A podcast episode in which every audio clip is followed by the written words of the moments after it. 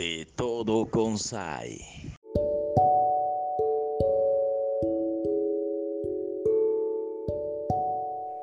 Hola, ¿qué tal amigos y amigas? Me da muchísimo gusto el poder saludarles en esta emisión en la que pues vamos a tener esta oportunidad de platicar con Fernando Godos, quien nos va a platicar sobre estas formas de observar el cerebro. Hoy vamos a hablar sobre pues toda esta parte de esta serie que tenemos con Fer, que es sobre la neurociencia, el conocimiento del, del cerebro, del sistema nervioso, y hoy nos vamos a enfocar en este tema que nos trae Fer. Bienvenido, ¿cómo estás? Bien, muy bien, gracias. Eh, pues sí, vamos a hablar ahora eh, del cerebro y pues cuáles han sido los pasos históricamente para conocer el cerebro. Eh, a lo largo de la historia, desde época prehispánica para el México, prehistórica o prehistórica, han existido casos de lo que se conoce como trepanaciones.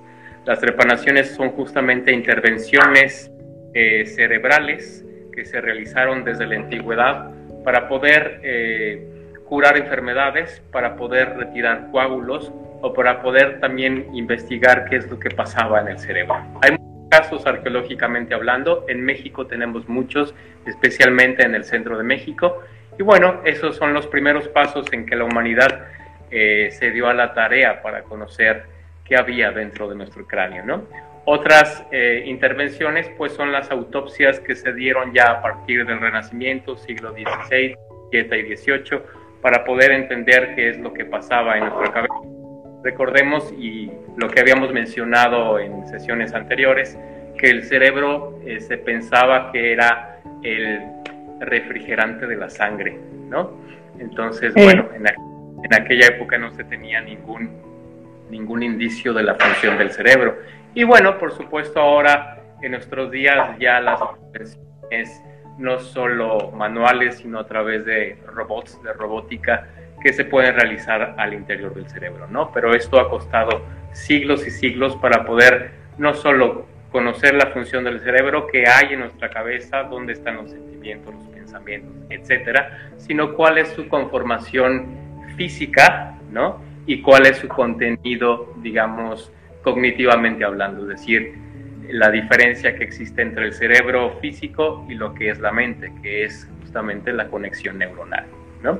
Oye, oye, Fer, yo quería preguntarte antes de entrar a la parte que creo que es muy interesante de la actualidad, ¿cuáles eran las formas del pasado en las que se observaba el cerebro? Creo que creo que es curioso cómo ahorita estamos tan avanzados, ya nos explicarás, también me gustaría saber, pero antes, ¿cómo le hacían? Tú me decías que antes creían que era un refrigerante, pero llegó un punto en que empezó la curiosidad, ¿no? Por conocer los cerebros. Hubo una época en la que creo que estaba hasta prohibido o profanar cuerpos. O sea, era, era cuestión de casi inquisición hacerlo. Entonces, ¿en qué punto ya se descubrió para qué servía el cerebro? Sí, bueno, esto también ya lo hemos tocado de alguna manera en sesiones anteriores justamente fue después del siglo XVII, XVIII, estamos hablando de una época cartesiana y post-cartesiana, en donde, no sé si recuerdas, hablábamos del, de esta idea de que todo estaba en el corazón, ¿no? De que nuestros pensamientos y sentimientos estaban en el corazón. Y después hay otra corriente que viene desde la pero que también surge a partir de la ilustración, en donde científicos, investigadores en ese entonces empiezan a dar cuenta de que el cerebro es mucho más que un refrigerante, que de que ahí están las ideas, ¿no? De que eh, justamente ahí se siente a veces eh, la necesidad de pensar, por eso nos llevamos las manos a la cabeza. Y bueno, esto se da ya en una revolución científica, siglo X, finales del siglo XVIII, siglo XIX principalmente, pero sobre todo en el siglo XX ya eh, a principios del siglo XX se descubren lo que son las neuronas. Las neuronas que son las interconexiones celulares, las neuronas son células interconectadas que funcionan a través de energía, a través de química y a través de su interconexión que se da entre miles y millones de neuronas, sabemos que esa interconexión eh, tiene que ver con nuestra mente y que tiene que ver con nuestro pensamiento. Entonces yo marcaría justamente inicio del siglo XX, 1920, con los primeros investigadores que descubren la presencia de neuronas y dicen que son el elemento eh, primario de la conformación del cerebro y por lo tanto de la conformación de nuestra mente y nuestro pensamiento.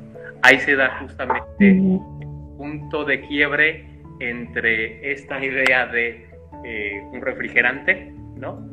Y la idea de que en nuestra cabeza está justamente nuestra humanidad, nuestro pensamiento, nuestros deseos, nuestros sentimientos y nuestras emociones. Siento decirlo, en el corazón no están, están en el cerebro en el cerebro. El caso de 1848 que tú me has platicado tras bambalinas, ¿cómo se relaciona con las primeras formas en las que se conoció el cerebro? Sí, mira, hay, había, hay una historia, es una historia real que está eh, muy bien documentada. Se trata de un joven estadounidense que trabajó en cuestiones de ferrocarril. Era un joven muy responsable, muy educado, con familia, eh, muy trabajador, eh, muy propositivo, muy positivo. Eh, se tiene registro de esta historia, pero que desgraciadamente esta persona tuvo un accidente y se le enterró una barra de metal de 13 libras por arriba de los ojos y le cruzó el cráneo. De estas cuestiones de suerte, pues sobrevivió, ¿no? Pero después de que, de que estuvo convaleciente y de que mejoró, se dieron cuenta, no solo sus familiares, sino los amigos del trabajo y la gente que lo, que lo, que lo rodeaba y que lo acompañaba, que su personalidad había cambiado por completo. ¿no? Y no sabían por qué, claro, eh, tenían una idea de que eso quizá había, el accidente había causado ese cambio, ¿no? pero era simplemente una suposición. Eh, por fortuna, el cuerpo y el cráneo de Phineas Gage, así se llama, eh, fue guardado y recuperado. Y 126 años después, investigadores ya científicos se dieron a la tarea de fotografiar y crear a partir de ello imágenes en 3D del cráneo de Phineas Gage para poder tener idea por dónde pasó la barra de metal y, y por lo tanto saber qué estructura cerebral les dañó. ¿De acuerdo? Entonces, la barra pasó por el frente, justamente golpeó, pegó y dividió lo que es la, la corteza prefrontal, el nódulo prefrontal, que es lo que, es la parte más humana y más desarrollada del cerebro humano, donde se encuentra la lógica, la cuestión de la toma de decisiones, ¿no? Lo que nos hace más humanos, lo que, donde se encuentra la lógica, los sentimientos, las emociones. Y ahí está justamente eh, esa parte. Y a partir de esa comprobación, se pudieron dar cuenta que al menos para ese momento el lóbulo prefrontal tenía esa serie de funciones. Por supuesto tiene más. A partir de ese accidente se pudo comprobar que nuestro lóbulo prefrontal, la parte más desarrollada de nuestro cerebro, tiene esas funciones. Hay otros casos más, pero bueno, son cuestión también de historia. Oye, Fer, eh, es interesante y eso contrasta con la pregunta que quisiera hacerte, ¿cuáles son las formas actuales en comparación con estos accidentes y estas curiosidades de los siglos anteriores? ¿Cuáles son las formas actuales de observar el cerebro? Sí, mira, por fortuna y gracias al desarrollo tecnológico que se ha llevado a cabo en los últimos 50, 60 años, pero para el caso del cerebro en los últimos 30, 40 años, gracias a, a la cuestión computacional, temas y Hoy tenemos tres maneras, digamos, generales de poder no solo estudiar y observar el cerebro, sino de verlo muy de cerca y de saber no solo de qué está hecho, cómo es formalmente, de qué partes está hecho, sino también cómo está funcionando. Hay neuroimágenes, por ejemplo, que se denominan estructurales. Estas neuroimágenes estructurales nos proyectan imágenes, ya sea color en blanco y negro, dependiendo de la tecnología, a través de la proyección de rayos X, nos da justamente la idea de la forma del cerebro y de sus componentes, ¿no? De cada uno de sus componentes. A partir de capas, a partir de, de diferentes niveles o de cortes que se dan a partir de estos rayos X.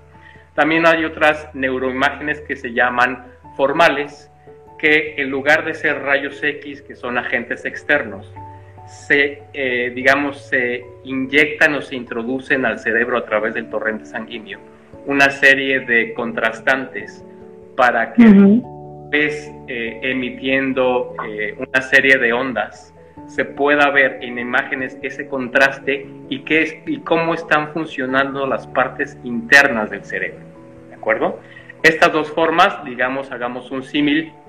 La primera que yo mencionaba, la estructural, podemos ver, eh, digamos, eh, haciendo un símil hacia, hacia un automóvil, podemos ver que tras hacer unos rayos X podemos ver el automóvil por completo cada una de sus partes, el motor, el interior de sus partes, el filtro de gasolina, las mangueras, las bujías, los pistones, etcétera. Todo lo podemos ver y en qué condiciones se encuentra.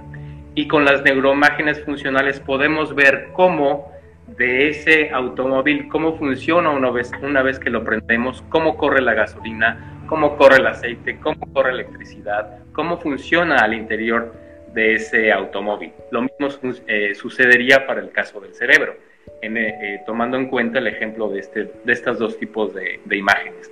También están las imágenes, las imágenes de electroencefalograma. Estas imágenes de electroencefalograma, no sé si eh, tu auditorio han visto y tú una especie de gorrito que tiene una serie de electrodos o dispositivos, ¿no? Claro.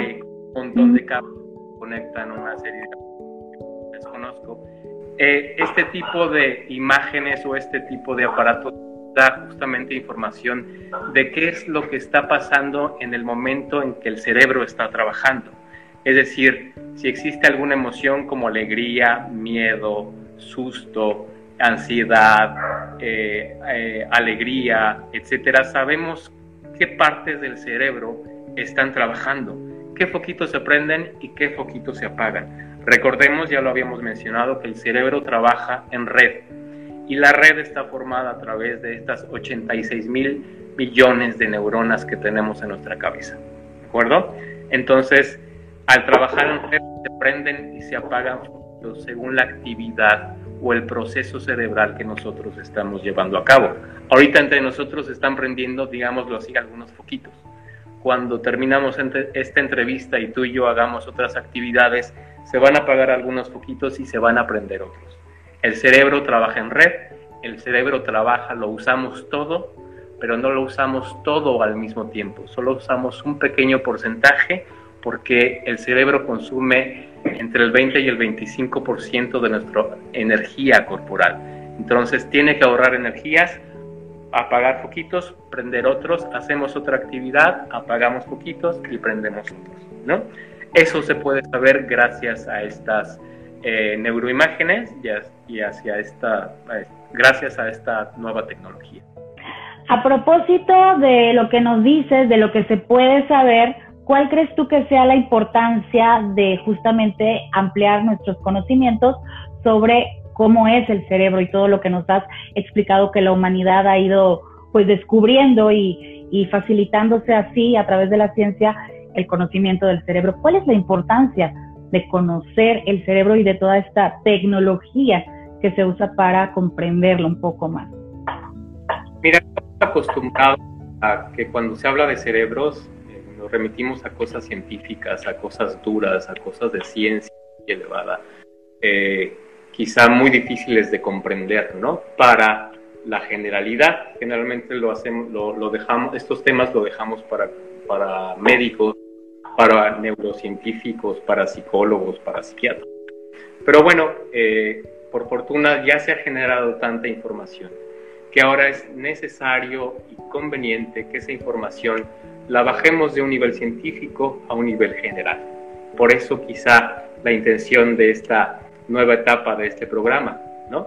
Para tratar de difundir al público en general eh, cómo funciona nuestro cerebro, por qué funciona nuestro cerebro, la manera en que funciona nuestro cerebro, cómo pensamos, por qué pensamos. Eh, ahora necesitamos saber cómo pensamos, porque eh, son partes de nuestra educación que nunca tocamos esos puntos. ¿Cómo pensamos y por qué pensamos? ¿Por qué tenemos emociones? ¿Por qué tenemos sentimientos? Y cómo manejar esas cosas internas que se generan justo a través de nuestra mente. Repito, nuestra mente es producto de la unión de neuronas, ¿no? Todo cerebro tiene neuronas y toda, eh, todo cerebro funciona en red a través de este conjunto de neuronas. Entonces necesitamos justo conocer por qué pensamos y a partir de lo que pensamos, por qué actuamos como actuamos. Eso ya lo llevamos de un nivel científico a un nivel general. ¿Y, y por qué saber cómo actuamos? Justamente para saber los resultados de nuestros actos, de nuestros actos de manera individual y de nuestros actos a manera eh, general, a manera de sociedad. ¿no? Entonces, finalmente, conocer el cerebro individual y general de la humanidad, finalmente es conocernos a nosotros mismos pensar en nosotros mismos, pensar sobre nosotros mismos. Habíamos dicho que el, cerebro es el órgano más complejo de todo el universo, al menos dentro de todo este eh, sistema solar, es el órgano más complejo y es el único que se piensa a sí mismo. Entonces somos capaces solo de pensar al órgano que tenemos en nuestra cabeza, sino también pensarnos a nosotros mismos con base en cómo pensamos, en cómo accionamos y cómo nuestras acciones determinan o influyen en los otros y en lo otro. Creo que por eso es importante el estudio del cerebro, bajarlo de un nivel científico a un nivel de charla como la que tú y yo estamos teniendo. Lo cual agradezco muchísimo, Fer, esta oportunidad de hablar sobre el cerebro y cómo el ser humano ha ido descubriendo cómo funciona nuestro cerebro a, lo largo de todos estos siglos desde los experimentos que nos explicabas, las investigaciones, hasta poder crear esta tecnología para tener esta visualización de, de, la actividad cerebral hasta la forma. Impresionante todo lo que platicamos hoy. Qué bueno que lo bajemos al nivel de charla y que aprendamos a conocernos y hablar de estos temas interesantes. Gracias, Fernando. No, hombre, gracias a, ti nuevamente por la oportunidad y bueno, continuaremos eh, inmiscuyéndonos en cuestión. Así es, muchísimas gracias y gracias a ustedes que nos dejaron llegar hasta donde están. Les invitamos pues a que sigan en conexión. Hasta la próxima.